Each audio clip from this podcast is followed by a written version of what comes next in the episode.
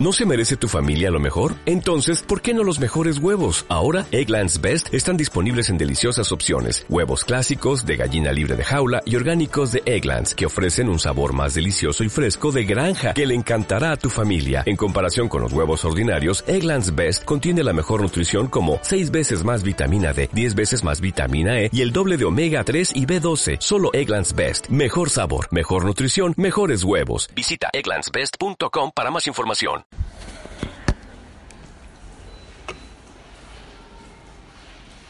Buen día. Feliz día a las madres.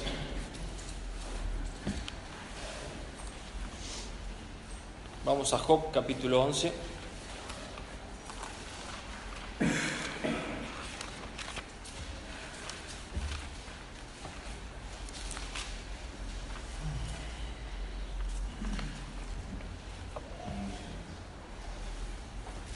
Perdón, tengo un anuncio más, este es importantísimo. Esta noche los hombres tienen que traer algo para comer si no, no duermen. Así que recuerden, esta noche nos vamos a reunir para festejar el Día de la Madre y nosotros los hombres tenemos que proveer. Así que no importa si compran, no importa, traigan.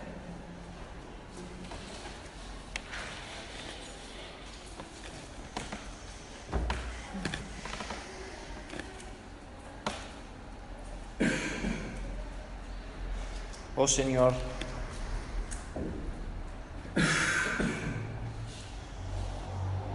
estamos delante de tu divina presencia.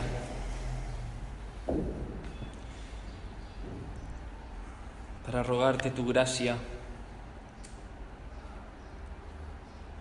que podamos sentir esta mañana la caricia de tu misericordia, que nuestros corazones puedan sentir esta mañana el beso de tu bondad. Oh Señor, que podamos sentir el filo penetrante de la escritura.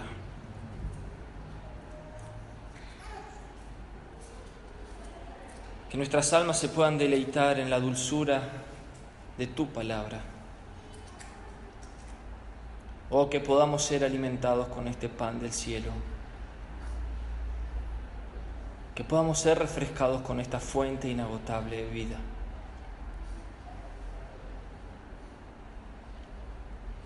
Delante de ti tu siervo, Señor, que no sabe hablar, que no es más que un vaso de barro.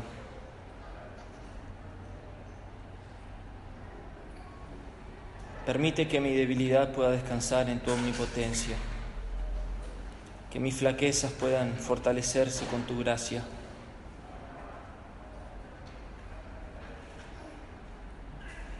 Que todos mis pecados, Señor, puedan ser cubiertos con tus virtudes y la justicia de tu Hijo. Y que tú seas exaltado en esta mañana, que los hombres puedan conocer a nuestro grandioso y majestuoso Dios. Que tu iglesia pueda ser fortalecida en el hombre interior y que las almas perdidas puedan ser salvadas por tu Evangelio y el poder de tu Espíritu. Amén. Dijimos que el fin principal del hombre era vivir para la gloria de Dios por medio de disfrutar de, Él. La próxima pregunta que abordé es, ¿qué método nos ha dejado Dios para enseñarnos a vivir para su gloria? Dijimos que era la Escritura, la palabra de Dios, que era la Biblia. La tercer, el tercer punto del catecismo de Westminster entonces avanza diciendo que es vivir para la gloria de Dios, es conocer, amar y servir a Dios. Entonces el punto más importante del hombre es conocer a Dios. Por eso la tercera pregunta del Catecismo de Westminster significa, ¿qué clase de ser es Dios? La respuesta que dan los pastores y teólogos que conforman muchos ha sido la mejor respuesta en los siglos de la Iglesia. Ellos preguntan, ¿qué clase de ser es Dios? Y responden, Dios es espíritu infinito, eterno e inmutable, en su ser, sabiduría, santidad, poder, justicia, misericordia y verdad. O sea, ¿qué clase de ser es Dios? Dios es espíritu infinito, eterno e inmutable en su ser, en su esencia y en sus atributos. Esa es la clase de ser que es Dios. Obviamente es imposible abarcar todo ese pensamiento y yo solamente voy a tomar la primera oración. ¿Qué clase de ser es Dios? Vamos a ver esta mañana que Dios es espíritu infinito. Y a eso nos vamos a limitar. Tenemos acá Job, capítulo 11, para dar introducción a nuestro mensaje. Versículo 7. Descubrirás tú los secretos de Dios, llegarás tú a la perfección del Todopoderoso. Es más alta que los cielos, ¿qué harás? Es más profundo que el Seol. ¿Cómo lo conocerás? Su dimensión es más extensa que la tierra y más ancha que el mar. No hay tarea más difícil para el predicador que proponerse estudiar a Dios y explicarlo. Dios es inestudiable. Sería una osadía que un teólogo pretenda hacer una tesis de la deidad. No se puede agotar el recurso infinito de Dios. Se dice que Galileo quiso con un telescopio mirar el universo. Y cuando él miró los cielos y las innumerables estrellas y pudo ver los planetas que están en nuestro sistema, quedó sorprendido. Pero solo eran los bordes del universo, eran los principios de la galaxia. Hermanos, nosotros con nuestra inteligencia y nuestra razón y nuestra fe queremos mirar a Dios y queremos contemplar las glorias y, la majestad que hay en este ser divino y supremo y apenas si podemos observar los bordes de su camino. Dios es infinito y por tanto es inescrutable. Pretender esta mañana hacer un estudio de la deidad es una osadía y no voy a agotar los recursos en este tema. Job pregunta, ¿conoces tú las fuentes del mar? ¿Has examinado los abismos? ¿Conoces tú cuando la, la, muerte se sube en su caballo negro en busca de tu alma, traspasando por las sombras de muerte? ¿Dónde están las habitaciones de la luz? ¿Sabes tú cuáles son los límites de las tinieblas? ¿Tiene la lluvia padre? ¿Quién engendró el rocío? ¿Cuál es el camino que trazan los truenos para descender como gotas de lluvia en los lugares desiertos para hacer brotar la tierra? ¿Quién guía el sistema solar? ¿Cuál es el curso que traza el cometa? ¿Tú has puesto en órbita la luna? ¿Has puesto en órbita la luna que están en los planetas de nuestro sistema? ¿Tú mantienes girando el anillo de Saturno? ¿Tú sabes estas cosas? ¿Has hecho salir la mañana? ¿Conoces cuáles son los senderos de nuestra, galaxia?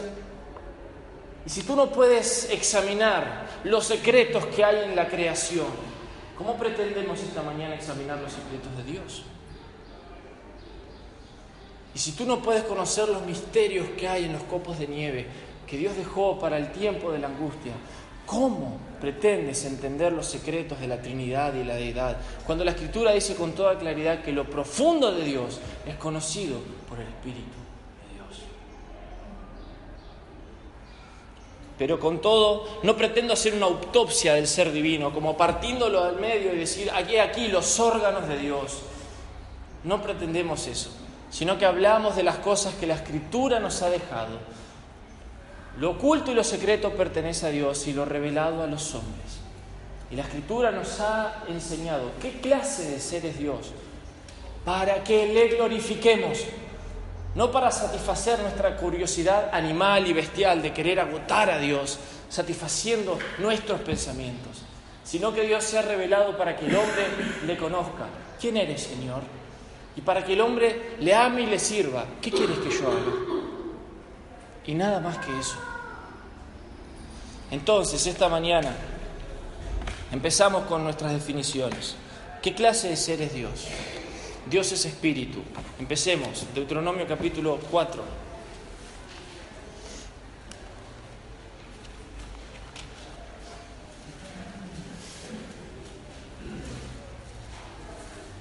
Tenemos algunos indicios en el versículo 12.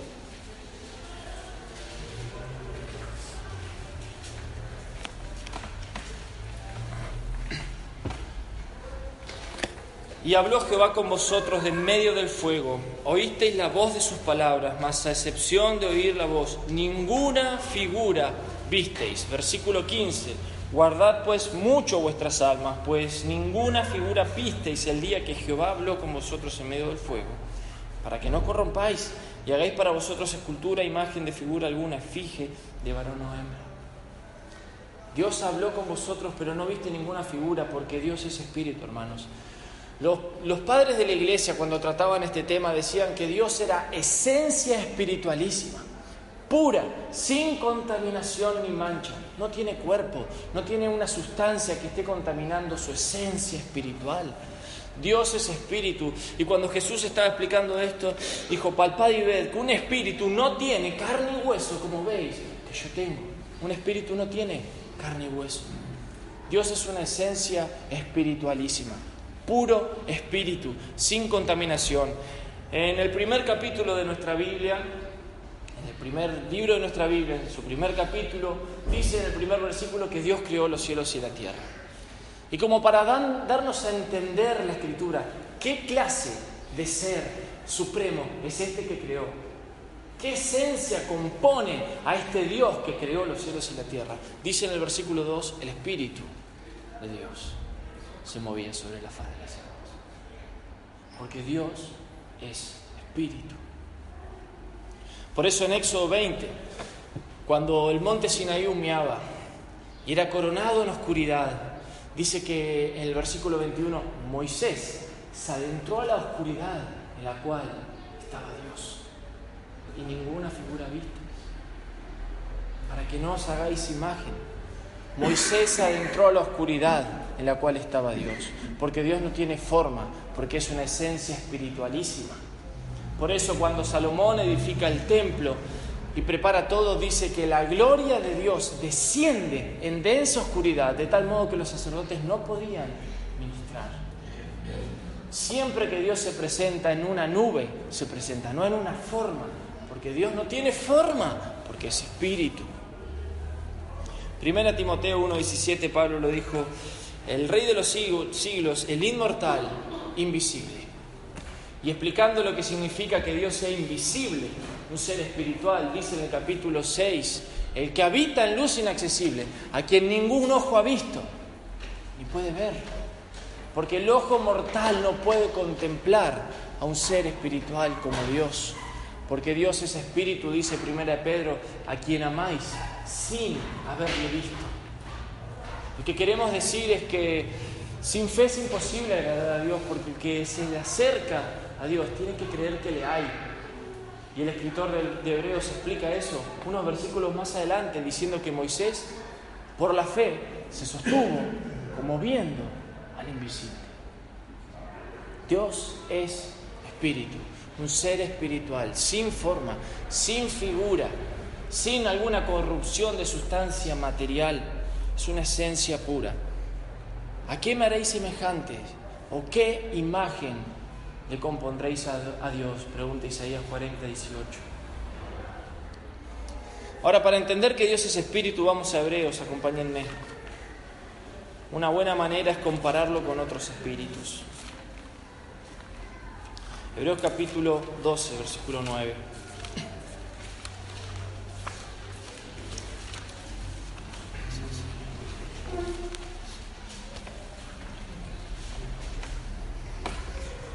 Dice, por otra parte tuvimos a nuestros padres terrenales que nos disciplinaban y, los venerábamos. ¿Por qué no obedeceremos mucho mejor al Padre de los espíritus y viviremos? Los ángeles son espíritus. La Biblia los llama en Hebreos 1.14 espíritus ministradores. El libro de Colosenses dice que, Dios, eh, Cristo, creó la parte invisible, la potestad del aire. El ángel es un espíritu, pero es un espíritu creado. Los ángeles son espíritus muy sabios, pero no lo saben todo, tienen que mirar la gracia de Dios en la iglesia. Son espíritus poderosos, pero no lo pueden todo. Pudo mover una gran roca que estaba ocultando el cuerpo muerto de Cristo, pero no puede transformar el corazón de un pecador para salvar. Los ángeles son espíritus encendidos de fuego, pero no pueden soportar la ira de Dios en ser consumidos. Los ángeles son espíritus, pero están sujetos al cambio. Muchos de ellos hicieron demonios. En cambio, Dios es el Padre de los espíritus, un espíritu superior al de los ángeles. Perfecto, purísimo, sin contaminación, sin cambio. Dios es luz y en Él no hay ninguna tinieblas. Es el Padre de las luces en el cual no hay sombra de variación. Los ángeles son espíritus, pero Dios es un espíritu supremo, excelente. Es el Padre de los espíritus. El hombre es un espíritu. La Biblia dice en Génesis capítulo 2, versículo 7, que Jehová Dios forma de la tierra al hombre y en su nariz sopla aliento de vida y el hombre es un ser viviente. Recibe aliento de vida, espíritu de vida, un alma consciente de sí mismo, de su propia existencia. En Génesis 1.26 dice la escritura que Dios dijo que hagamos al hombre a nuestra imagen y semejanza. ¿Y qué imagen y semejanza era esta? No la forma física formada del barro, sino la parte inmaterial interior, el alma y el espíritu del hombre, compuesta por un ser racional que puede pensar, que puede sentir y que puede actuar. Y en ese sentido, algunos escépticos no entienden que Dios es un espíritu racional. Cuando dice en Isaías 43:12, eh, yo Jehová, soy Dios. Yo soy tu Salvador. Yo hice, yo te formé, yo soy el que borro tus rebeliones. Dando a entender que Dios es consciente de sí mismo. Yo Jehová soy Dios, yo sé quién soy y sé quién eres tú Israel, pueblo de mis manos. El hombre es un espíritu racional, pero Dios es un espíritu superior al del hombre. Él tiene pensamientos propios, obviamente. Mis pensamientos no son vuestros pensamientos, Isaías 55. Dios tiene sentimientos. Yo te amé, Isaías 43 dijo. Dios se deleita en la misericordia, Miqueas capítulo 7. He aquí el Hijo de mi complacencia, Mateo capítulo 3.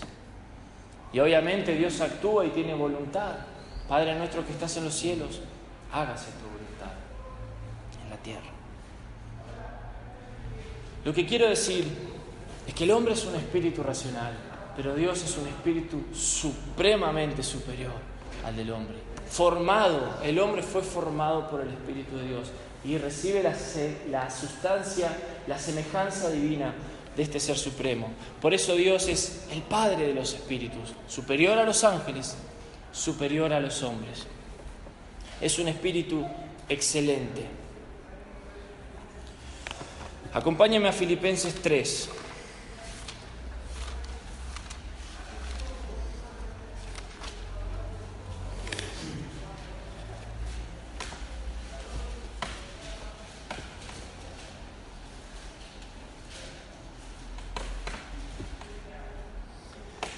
Ahora, si Dios es espíritu, para avanzar en el tema tenemos que preguntarnos, ¿Qué clase de vida deben llevar los hombres? Si Dios es espíritu, dice Thomas Watson, los hombres deben llevar una vida espiritual. Y tanto más espiritual sea la vida de los hombres, tanto más se asemejarán a Dios. Filipenses 3:3 dice, porque nosotros somos la circuncisión, los que en espíritu servimos a Dios y nos gloriamos en Cristo Jesús, no teniendo confianza en la carne. Pablo dijo en Romanos 1, capítulo 9, que testigo me es Dios a quien sirvo en mi espíritu en el Evangelio de su Hijo. Primera de Pedro 2 dice que nosotros somos eh, casas vivas, sacerdotes espirituales que ofrecemos sacrificios espirituales a Dios por medio de Jesucristo. Si Dios es espíritu, un espíritu puro, entonces, una vida espiritual es lo que se demanda a cada uno de nosotros. ¿Qué es una vida espiritual? Podemos preguntar. Es una vida saturada de la Biblia. La palabra de Cristo muere en abundancia en vosotros. ¿Qué es una vida espiritual? Es una vida saturada de oración. Por nada estéis afanosos, sino antes sean conocidas vuestras peticiones delante de Dios en toda oración y ruego con acciones de gracias la paz de Dios que sobrepasa todo entendimiento guardará vuestros corazones y vuestros pensamientos en Cristo Jesús. Orando sin cesar. ¿Qué es una vida espiritual? Es una vida que desea a Dios y se deleita en Dios. Eh, con mi alma te he deseado por las noches y mientras dure el espíritu dentro de mí madrugaré a buscarte. Isaías 26, 9. Como el siervo brama por las aguas, así clama por ti, oh Dios, el alma mía. Mi alma tiene sed de Dios. Nada deseo en la tierra sino a ti. ¿Qué es una vida espiritual? Es una vida que espera en Dios. Todo el día en ti he esperado. Salmo 25, 5. Esperé a Jehová, esperó mi alma, mi alma esperó, en su palabra he esperado. Salmo 130, versículo 5. ¿Qué es una vida espiritual? Hermanos, si Dios es espíritu, una vida espiritual es una vida llena, controlada, sometida, dirigida por el Espíritu Santo. Una vida espiritual es una vida que no, no os embriaguéis con vino, sino antes bien ser llenos del Espíritu. Cuando estaban orando todo el templo tembló, dice Hechos capítulo 4, y fueron llenos del Espíritu y hablaban con denuedo la palabra de Dios. Si Dios es Espíritu, entonces el cristiano debe vivir una vida llena del Espíritu de Dios. Ahora, que Dios es Espíritu implica una adoración espiritual como iglesia. Fíjense Juan capítulo 4.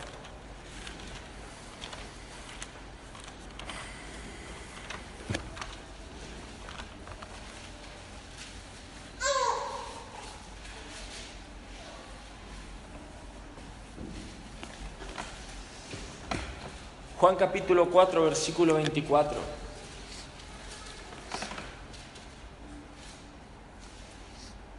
Dice, Dios es espíritu y, por lo tanto, los que le adoran, en espíritu y en verdad es necesario que le adoren. Thomas Watson solía decir, mientras más espiritual sea la adoración en nuestra congregación, tanto más agradable y aceptable será a Dios. La palabra adoración significa postrarse en reverencia. Es lo que le dijo el diablo a Cristo, si postrado me adorares. Ahora hermanos, no tenemos que pensar que el diablo quería que Jesús hinque su rodilla y se postre físicamente. El diablo quería que Jesús se postre con su corazón. El diablo quería que Jesús se postre con su alma, que deje de amar a Dios y de adorar a Dios con todo su corazón, con toda su fuerza, con toda su mente y adora al diablo. Porque los que le adoran en espíritu deben adorarle. Y nuestro postrarnos es en espíritu. Me gusta como lo dice Hebreos 10, porque la adoración en la iglesia no es cuestiones de leyes, de reglas, de legalismos. No es, no es que adoramos a Dios en base a la ley bautista o la ley de los centros bíblicos o la ley judía rodeados de ceremonias, porque todo eso, dice la escritura, eran sombras y la sustancia es Cristo. Eran representaciones de lo que había de venir. Adorar a Dios en espíritu significa estar despojados de una ley legalista para adorar a Dios. Hebreos 9:10 dice que la ley trataba cosas acerca de la carne, cosas acerca de la carne ordenanzas acerca de la carne, sacrificios, vestimentas exteriores, sombra de lo que había de venir. Pero ¿cómo adora nuestra iglesia en Ezeiza a Dios en espíritu? Bueno, la escritura dice en Hebreos capítulo 10, versículo 19, que nos acercamos al lugar santísimo por la sangre de Cristo. Ustedes se acuerdan que cuando Salomón eh, está edificando el templo, construye el lugar santísimo y construye el lugar santo. Y la Biblia dice eh, con toda claridad que pone unas cadenas de oro para cerrar el lugar santo. Porque ninguna carne mortal, inmunda, podía pisar aquel lugar sagrado. Estaba cerrado con cadenas de oro, bajo siete llaves. Pero cuando Cristo, la sustancia de todas las cosas, la cabeza de la iglesia, murió en aquella cruz, la Biblia dice que el velo se rasga de arriba abajo, que las cadenas de oro se parten y ahora tenemos acceso al lugar santísimo por la sangre de Cristo. Y adoramos como cuerpo y como iglesia en espíritu por medio de la obra y el sacrificio de Cristo. acercándonos con limpia conciencia, con certidumbre de fe, a adorar a Dios. Hermanos, alguno dice, ok, pero nuestra iglesia tiene arrepentimiento. Mientras el ministro predica, los hombres derraman sus lágrimas. Bueno, pero eso no necesariamente es adorar a Dios. Las lágrimas pueden regar el suelo, pero no necesariamente tienen que subir al cielo. El rey Jorán dice que se vistió de silicio cuando había hambre en la tierra. Pero cuando Eliseo trajo una mala profecía, dice que quiso matar a Eliseo. Porque él por fuera se vestía de arrepentimiento, pero por dentro odiaba a Dios, odiaba al ministro de Dios y odiaba la palabra de Dios. El arrepentimiento, dijo Juan Bautista, hagan frutos dignos de arrepentimiento. Si quieren decir la adoración de arrepentimiento, es cuando dijo el salmista, el sacrificio a Dios es un espíritu quebrantado, un corazón contrito y humillado. Ese es el arrepentimiento espiritual como iglesia. Bueno, pero nosotros tenemos buena música, tenemos teclado, tenemos varias guitarras, tenemos buenas voces. Cada vez que viene alguien a nuestra iglesia nos alaba por cómo cantamos. Hermanos, eso no es adorar a Dios. Salmo 57, 7 dijo el salmista, mi corazón está dispuesto, cantaré y trovaré salmos. Cantando al Señor con himnos y cantos espirituales, alabando al Señor, perdón, en vuestros corazones, Efesios 5, 19.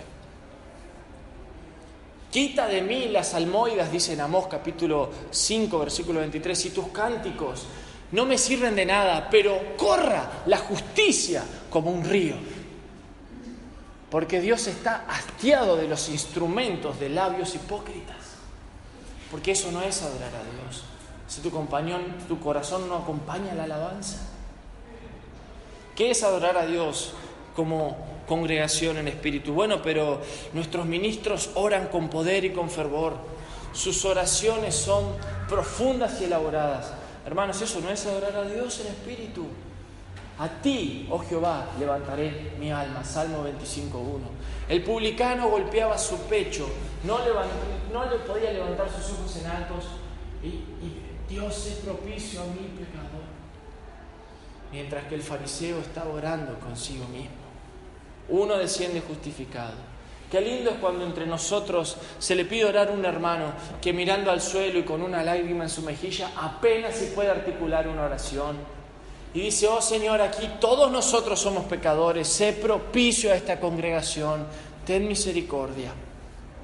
Y apenas si puede terminar sus ruegos y sus oraciones en público, que se sienta con un amén. Quizás esa iglesia, con gracia de Dios, desciendan muchas almas justificadas. Mientras que la congregación de los fariseos, con sus alabanzas y sus cánticos, todos descienden al infierno. Adorar a Dios como iglesia no es la vestimenta, hermanos. La pollera con la medida correcta, la corbata bien ajustada y el corte exacto. Vuestro atavío no sea el externo, sino el interno, de un espíritu afable y apacible que es de grande estima delante de Dios. Primera de Pedro capítulo 3. Vestidos del Señor Jesucristo y no proveáis para los deseos de la carne. Romanos capítulo 3 vestidos como escogidos de Dios, santos y amados, de, entrañable misericordia, humildad, paciencia, benignidad, soportando unos a otros y perdonándonos unos a otros como fuiste perdonados. Porque de qué sirve que nos vistamos religiosamente si nuestra alma está desnuda de toda virtud. No hay humildad, no hay paciencia, no hay misericordia, no hay perdón contra el prójimo. ¿Y de qué sirve la exterioridad de nuestros sacrificios? Hastiado estoy de vuestros sacrificios y de, vuestras días de reposo, dijo Dios en Isaías. De nada me sirve. Adorar a Dios en espíritu y en verdad demanda una vida de adoración como iglesia. Hey, pero yo traigo mi cuerpo a la reunión. ¿Está mal? ¿Qué quiere decir? ¿Que no hay que venir? Absolutamente no, hermano. No estoy diciendo eso. Primera de Corintios capítulo 6, versículo 20 dice, glorificad a Dios con vuestro cuerpo porque estos sentidos agudizan el alma y son cosas puestas por el Espíritu para incrementar nuestra vida espiritual. Y si no traes tu cuerpo el domingo o el miércoles o el sábado, y puedes hacerlo, déjame decirte, no estás glorificando a Dios.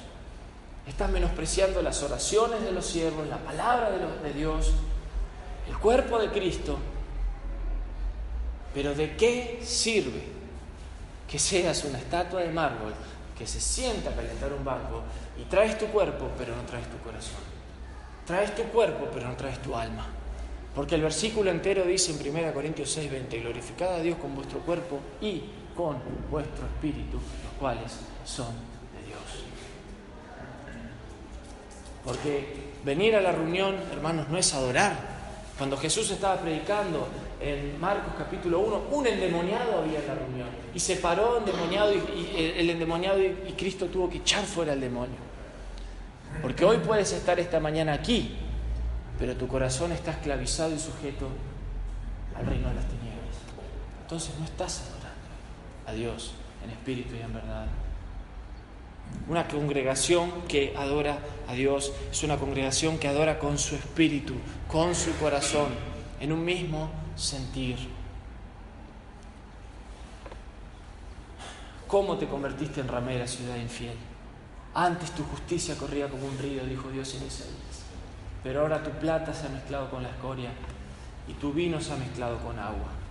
Una adoración adulterada, un evangelio adulterado un vino mezclado con agua. Hay que adorar a Dios en espíritu.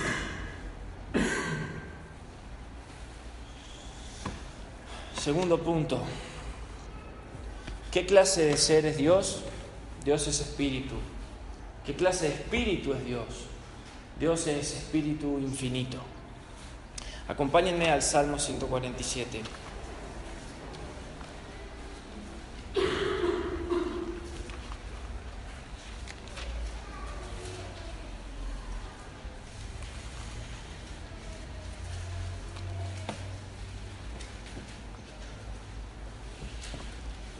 Dice en el versículo 5, en la... En la perdón, está macho. 47. Grande es el Señor nuestro y de mucho poder, y su entendimiento es infinito. 145 en el versículo 3 dice, Grande es Jehová y digno de suprema alabanza, su grandeza es inescrutable. La palabra inescrutable y la palabra infinito en estos versículos es la misma. Y en realidad en el hebreo son dos palabras.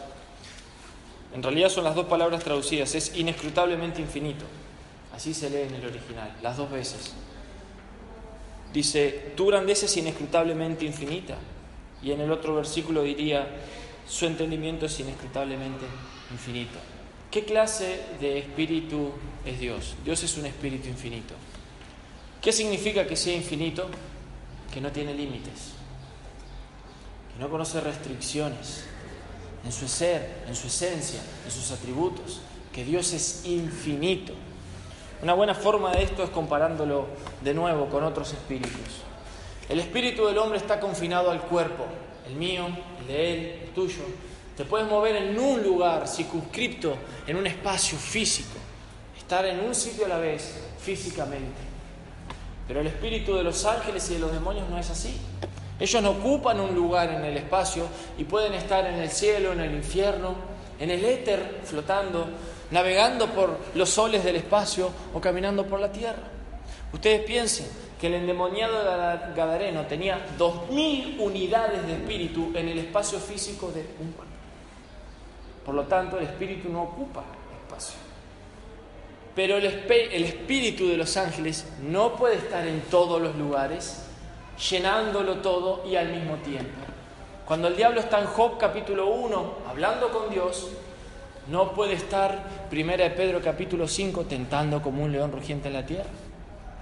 Cuando Dios manda al ángel a decirle a Daniel que es muy amado, el ángel tiene que hacer un viaje y se encuentra con una guerra angelical y espiritual invisible y tarda cierto tiempo luchando con otros ángeles para traer un mensaje. O sea que no puede estar acá y allá y al mismo tiempo. Aquí mientras yo predico, innumerables huestes angelicales en esta asamblea nos están mirando. Espíritus de luz, espíritus de tinieblas. Algunos subirán al cielo y le contarán a sus semejantes el buen orden que han visto en la iglesia. Otros descenderán al infierno y hablarán con otros demonios para tentarlos en la semana. Pero si ellos están acá escuchando, no pueden estar en otra iglesia o en otro lugar o haciendo otra cosa. No ocupan un espacio, pero pueden estar en un lugar a la vez. Ahora hablemos del Espíritu de Dios. Es infinito. Él lo está llenando todo. Está llenando mi corazón mientras predico, sosteniendo mis pulmones, haciendo que la sangre en mis venas siga corriendo, mientras está llenando tu mente, haciendo actuar tu oído, mientras está llenando este templo, mientras está llenando Ezeiza y toda la tierra y los cielos de los cielos, porque es infinito, porque no puede ser contenido, porque cada átomo y partícula de este universo está llena de Dios, Dios es un ser infinito, sus atributos son infinitos. Eso es lo que quiso dar a entender, Pablo en Efesios capítulo 3. Estoy orando, dijo Pablo a la iglesia, para que ustedes puedan ser capaces de comprender la altura y profundidad, la anchura y longitud y de conocer el amor de Cristo que excede todo conocimiento. Bueno, hermanos, si yo entiendo bien mi Biblia, Pablo está orando lo siguiente. Yo quiero que ustedes entiendan que no pueden entender. Y quiero que ustedes comprendan que no pueden comprender. Y quiero que ustedes conozcan que no pueden conocer el amor de Cristo. Porque excede todo conocimiento. Porque si vos sacás un cordel para medir el amor de Cristo, te encontrás que no tiene anchura ni longitud. Y si vos sacás la plomada de un albañil para medir la profundidad del amor de Cristo, te acordás que es inescrutable, insondable. Y que si yo quiero, Pablo dice, una iglesia madura, necesito una iglesia que entienda que no puede entender el amor de Cristo. Porque el amor de Cristo es infinito, porque Dios es infinito, porque Cristo es Dios.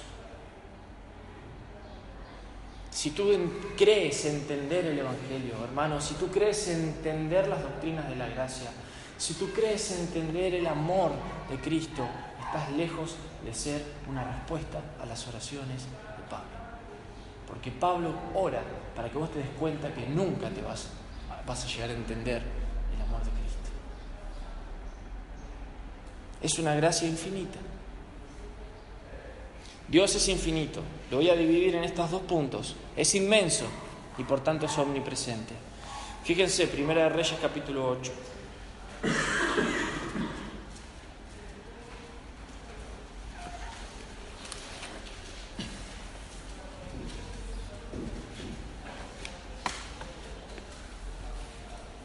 Versículo 27.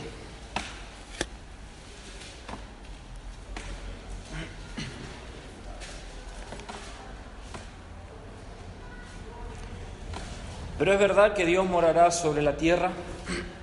He aquí que los cielos, los cielos de los cielos no te pueden contener. Cuanto menos esta casa que yo he edificado. Dios es incontenible. No te pueden contener. Esta casa que yo he edificado no te puede contener. Los cielos y la tierra no te puede contener. El universo no te puede contener, pues eres incontenible. Ah, pero bendita verdad del Evangelio, que el Espíritu Santo mora en tu corazón. Este ser espiritual incontenible hace un habitáculo adentro tuyo, como si tu pequeño pecho pudiera retener este ser infinito. Pero Dios es incontenible, dijo Salomón. ¿No lleno yo, dice Jehová, Jeremías 23, 24, los cielos y la tierra? ¿No está toda la tierra llena de la gloria de Dios, dice Isaías? Dios lo llena todo, es incontenible, es incontenible y por tanto es inescrutable o inexaminable. Romanos 11. Porque Dios es inmenso, hermanos, no puede ser examinado o estudiado Dios es un espíritu infinito. Romanos capítulo 11.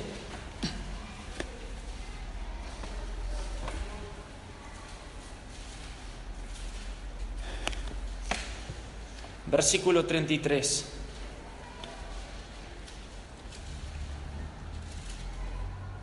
Oh profundidad de las riquezas de la sabiduría y de la ciencia de Dios, cuán insondables son sus juicios e inescrutables sus caminos.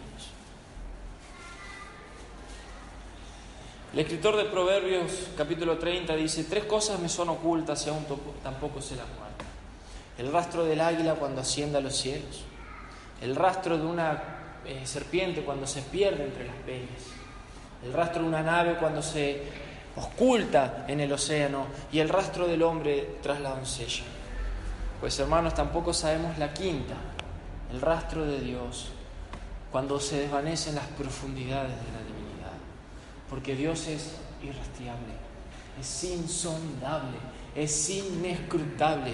Sus profundidades y sus riquezas no tienen rastro. Aquí no hay un arqueólogo que nos pueda enumerar los años del día que tiene el Creador. Aquí no hay un sabueso que pueda seguir sus huellas y examinar a dónde se ha perdido el ser divino. Dios es insondable, Dios es inescrutable, porque es inmenso. Es un ser infinito que no puede ser contenido en palabras humanas, que la mente finita no puede retener el océano de la inmensidad de Dios. Dios no puede ser comprendido exhaustivamente y las cosas que de Él se conocen nos han sido dejadas para que aprendamos a conocerle, amarle y servirle. Fijémonos en el Salmo 139. Si Dios es un ser infinito, inmenso, que lo está llenando todo,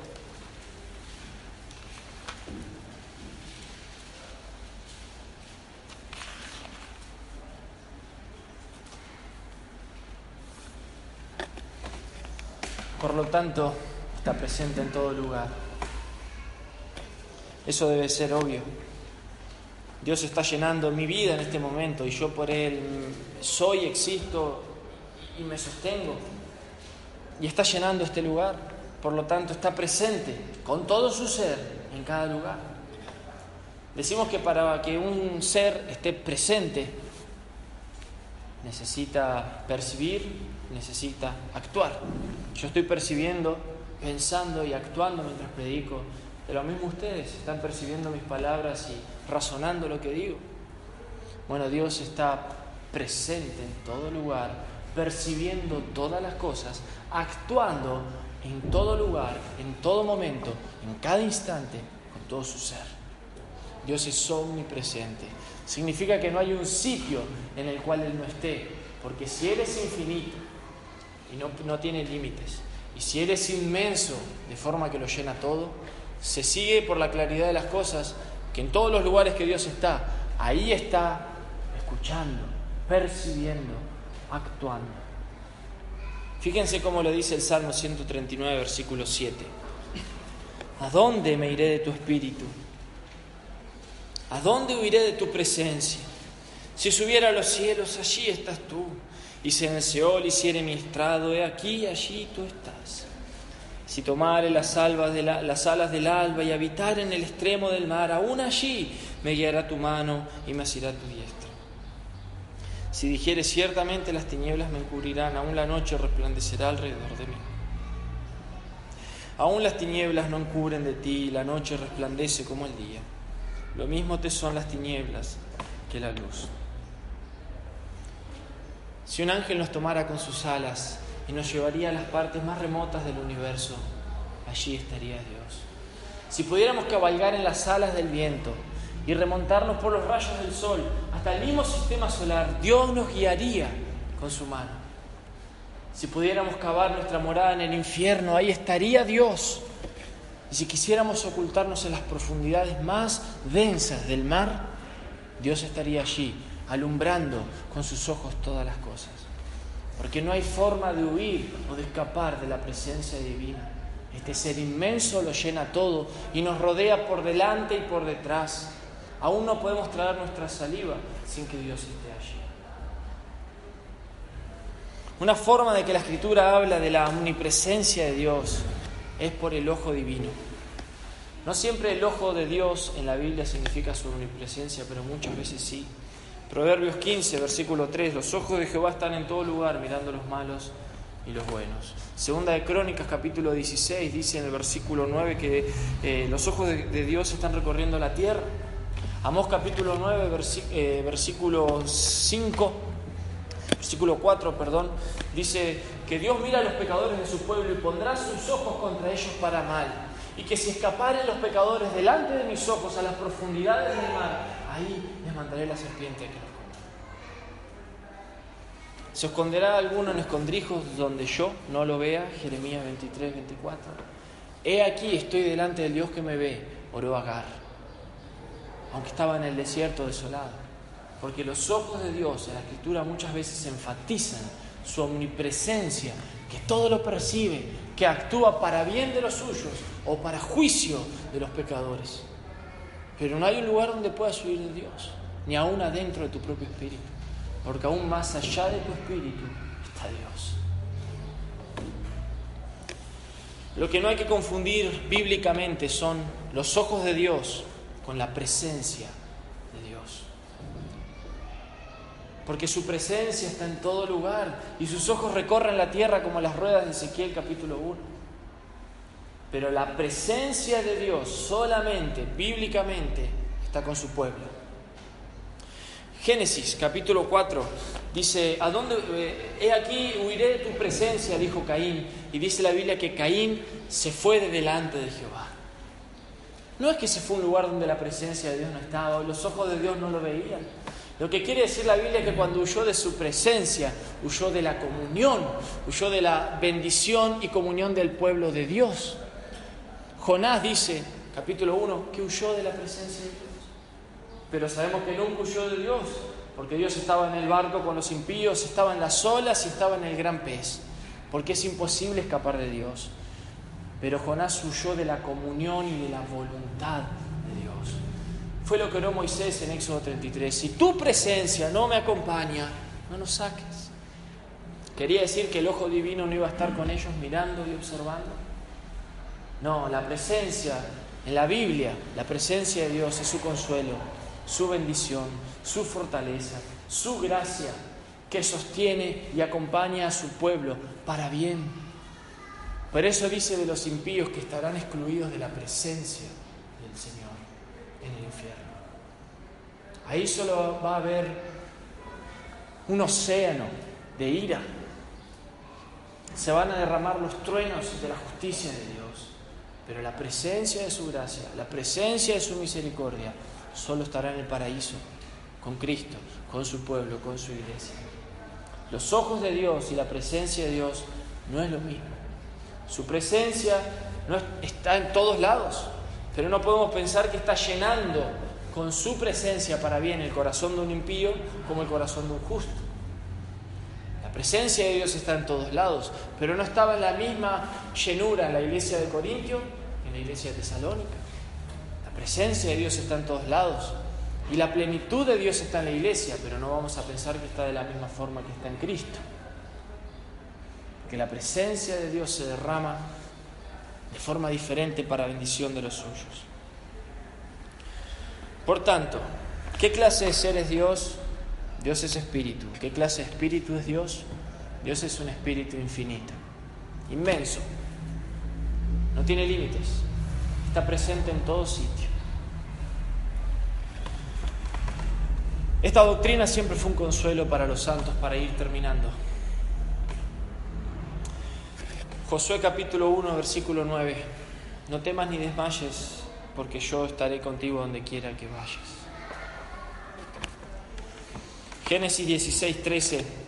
Eh, he aquí estoy delante del Dios que me ve, dijo Agar, cuando su niño estaba muriendo y desfalleciendo. Isaías 43, 2. Cuando pases por el fuego no te quemarás y las aguas no te anegarán, porque yo estoy contigo. He aquí estoy con vosotros, Mateo 28, 20, todos los días hasta el fin del mundo. Un consuelo para la iglesia. Todos me desampararon, pero el Señor estuvo a mi lado y me dio fuerza, dijo Pablo en 2 de Timoteo capítulo 1. Oh querido cristiano, que Dios esté presente con todo su ser, con todos sus atributos, para ti, en cada lugar, tiene que ser un consuelo. Tus oraciones no están empañando los vidrios, no estás pintando las paredes con tu aliento. Dios está ahí cuando oras, oyendo tus lágrimas. Porque Dios ve tus susurros, entiende tus suspiros. puede discernir los deseos de tus oraciones, porque Dios inmensamente está llenando todo tu ser, aún tus pensamientos. Y antes de que tus pensamientos se vuelvan una flecha, ya en la, en la aljaba de tu corazón Dios está ahí mirándolo todo. Y tú vas a orar y te pones de rodilla por aquella alma perdida, por aquel hijo descarriado, por aquel esposo perdido. Y te postras ante Él y levantas tus ojos para orar al Creador. Déjame decirte, Él no está lejos de ti. Él no está en los cielos observando y escuchando tus palabras. Jesús dijo en Mateo capítulo 6, cuando vayas a orar, cierra tu puerta, que tu Padre está en secreto, cerca de ti, a tu lado, como tomando nota de la voz que hay en tus lágrimas. Siempre en la aflicción Dios fue un consuelo. Estuvo con los tres amigos de Daniel. Siempre fue un consuelo para el cristiano la presencia continua y constante de Dios. Para los misioneros cuando se iban a los lugares más remotos. Para los santos cuando tenían que enfrentar los martirios más duros. Dios estaba ahí con ellos, sustentándolos con todo su ser. Pero para los pecadores, esta doctrina siempre ha sido para que haga temblar sus almas. Amós capítulo 9 lo dice de esta forma, si el pecador hiciere su morada en el Seol, de ahí lo buscaré. Si, ascendiera a las partes más altas de los cielos, de ahí lo haré descender. Si delante de mis ojos se ocultara los lugares más remotos del mar, ahí mandaré la culebra para que lo muerda. O si escapase a otra ciudad, mandaré la guerra, la pestilencia y la muerte, y pondré mis ojos contra ellos para mal. Fue Platón quien dijo, si el hombre pudiera ser tan pequeño que se escondiese en las rocas, no escaparía del ojo divino. Y si pudiera tener alas para remontarse a los lugares más altos del cielo, con todo de ahí te tomarían los dioses y te harían sufrir el justo castigo de tus pecados. Porque el hombre no puede huir de la presencia de Dios que está puesta contra él para mal. Dios ha oído cuando Israel murmuraba en sus tiendas. Dios ha oído cuando eh, Aarón y María murmuraban contra Moisés en secreto. Porque de toda palabra ociosa los hombres darán cuenta. Porque Dios ha estado ahí escuchando y tomando nota de sus pensamientos. Y cuando los hombres se presenten ante el trono blanco aquel día, Dios les dirá, como un juez, en este momento tú pensaste lujuria, aquel día tú profanaste el día de reposo, en aquella ocasión mentiste, en aquel lugar secreto, cometiste inmundicia. Yo estaba ahí, yo lo vi, mi ser estaba llenándolo todo, mirando todas las cosas, como tu mala conducta impía hacía hechos impíos delante de mis ojos pues los ojos de Dios estaban observándolo todo.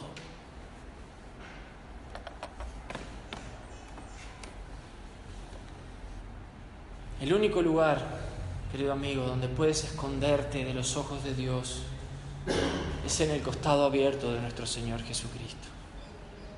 Él es tu ciudad de refugio para que el que viene a buscar y demandar la sangre con ira de tu alma no te encuentre.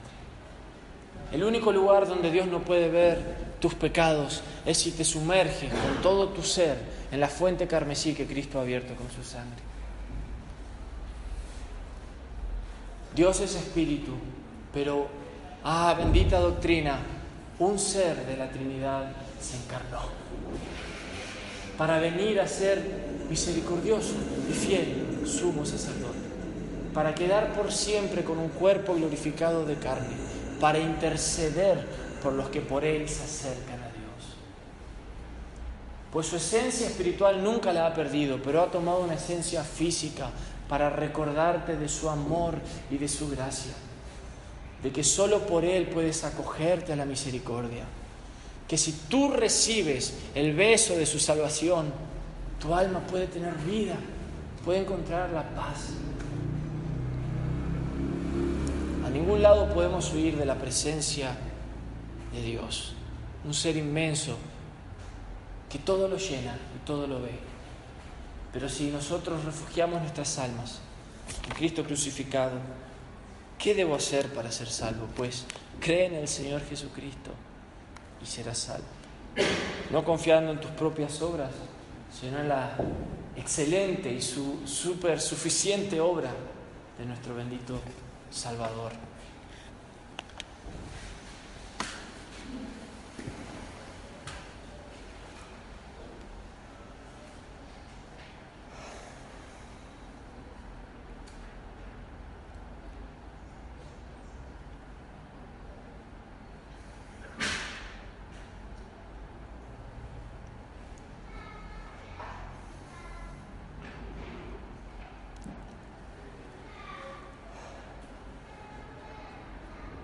¿Qué es el balbuceo de un niño?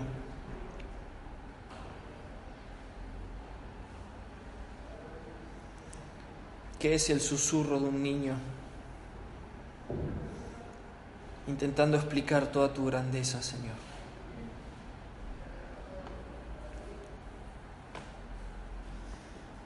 Que ni siquiera mi mente puede concebir y contener y recibir la inagotable fuente de tu inmensidad, de tu infinitud, de tu grandeza.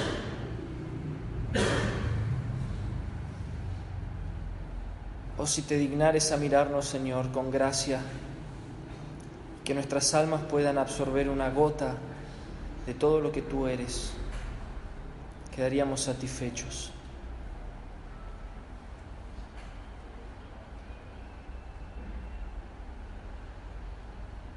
Perdones la palabra menospreciable de tu siervo.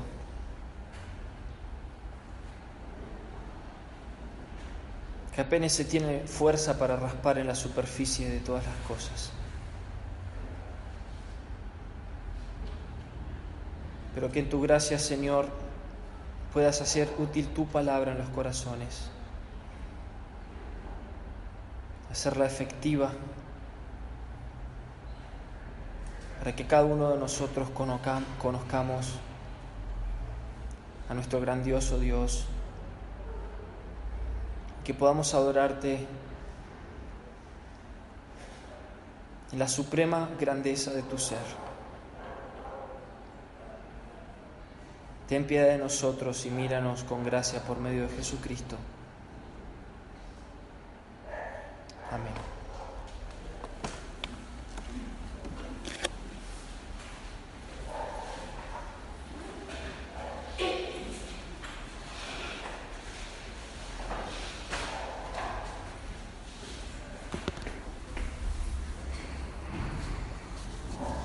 En Sherwin Williams somos tu compa, tu pana, tu socio, pero sobre todo somos tu aliado, con más de 6.000 representantes para atenderte en tu idioma y beneficios para contratistas que encontrarás en aliadopro.com. En Sherwin Williams somos el aliado del PRO.